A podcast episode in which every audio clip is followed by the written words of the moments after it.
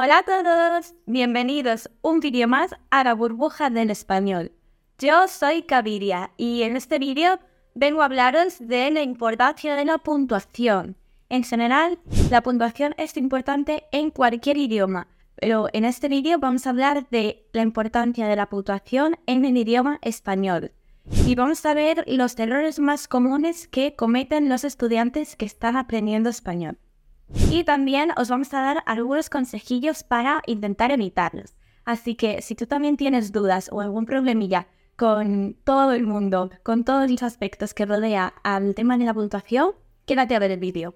El primer error del que vamos a hablar no está relacionado con el mal uso de los signos de puntuación, sino directamente está relacionado con el no uso de los signos de puntuación.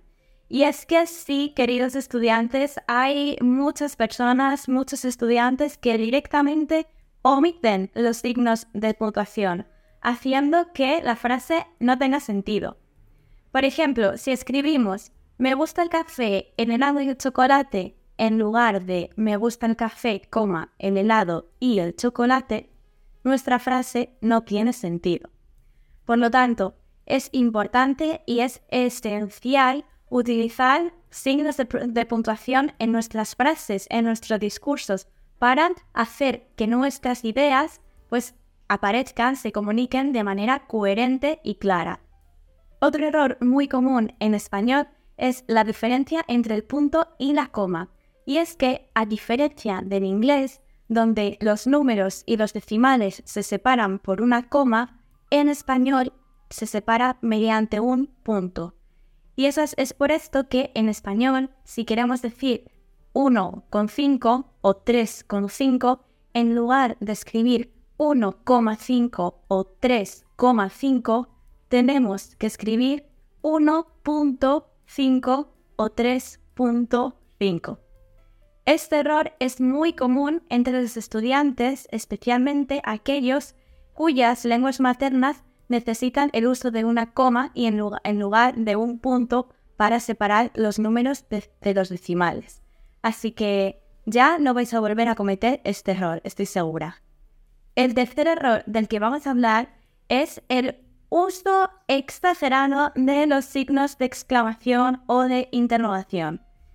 Todos los estudiantes, todas las personas que utilizan esta idea, utilizar más de un signo al principio o al final de la palabra, es porque realmente lo que quieren transmitir, lo que quieren expresar es un mayor énfasis, es enfatizar aún más el mensaje.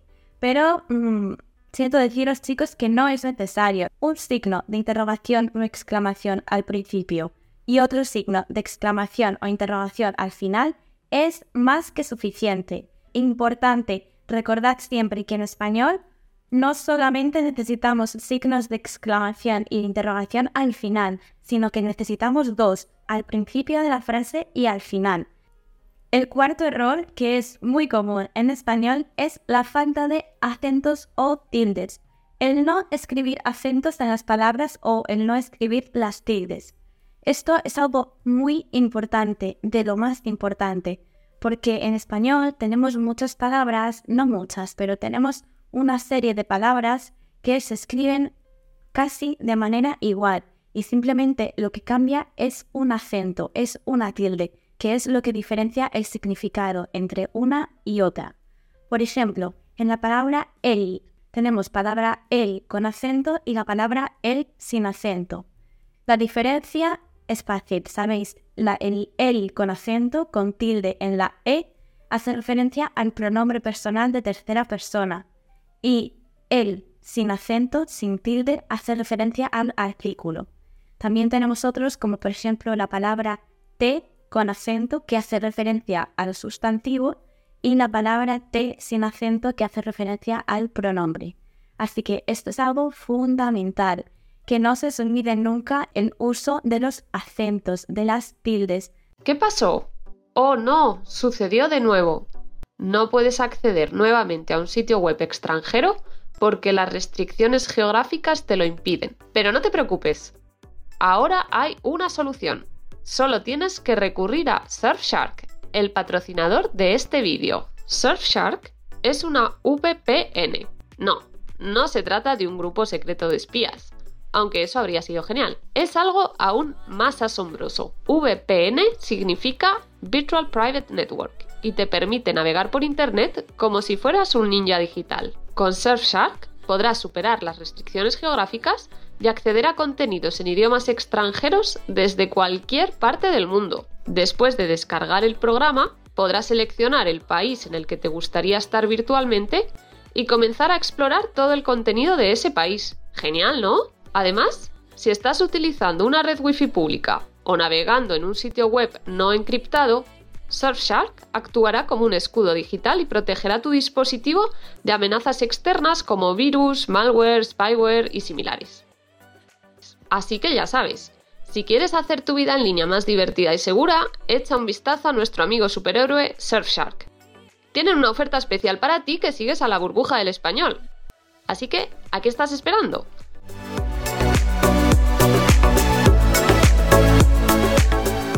No puedes perderte esta oportunidad. Encuentra el enlace y todos los detalles en la descripción de abajo. El quinto error es el mal uso de la coma en oraciones compuestas. Una oración compuesta es aquella que tiene dos o más oraciones independientes. Tenemos que utilizar la coma cuando queremos separar oraciones independientes, pero cuando lo que queremos es separar oraciones que están relacionadas entre sí, que dependen la una de la otra, necesitamos el punto y la coma. Por ejemplo, en la frase, era necesario que el hospital permaneciera abierto toda la noche, punto y coma. Hubo que organizar turnos. En esta frase necesitamos punto y coma en lugar de coma. El último error del que vamos a hablar es el no uso, la no utilización de los dos puntos. Los dos puntos son imprescindibles para introducir listas, explicaciones, aclaraciones o para citar. Por ejemplo, lo correcto sería, me gustan tres cosas, dos puntos, el café, el chocolate y los helados.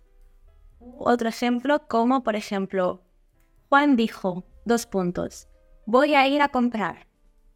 Los dos puntos son esenciales para que, otra vez más, el discurso no carezca de sentido y sea un discurso claro y coherente. En resumen, como ya hemos visto a lo largo de todo el vídeo, el uso de la puntuación, el uso de los signos de puntuación es algo fundamental y esencial a la hora de hablar y de transmitir una idea y un discurso. Simplemente es fácil, la puntuación nos ayuda a que nuestro discurso se transmita de manera eficaz y que sea claro y coherente y que tenga sentido. En este vídeo hemos hablado de algunos de los principales errores que los estudiantes de español pueden tener con respecto a la puntuación.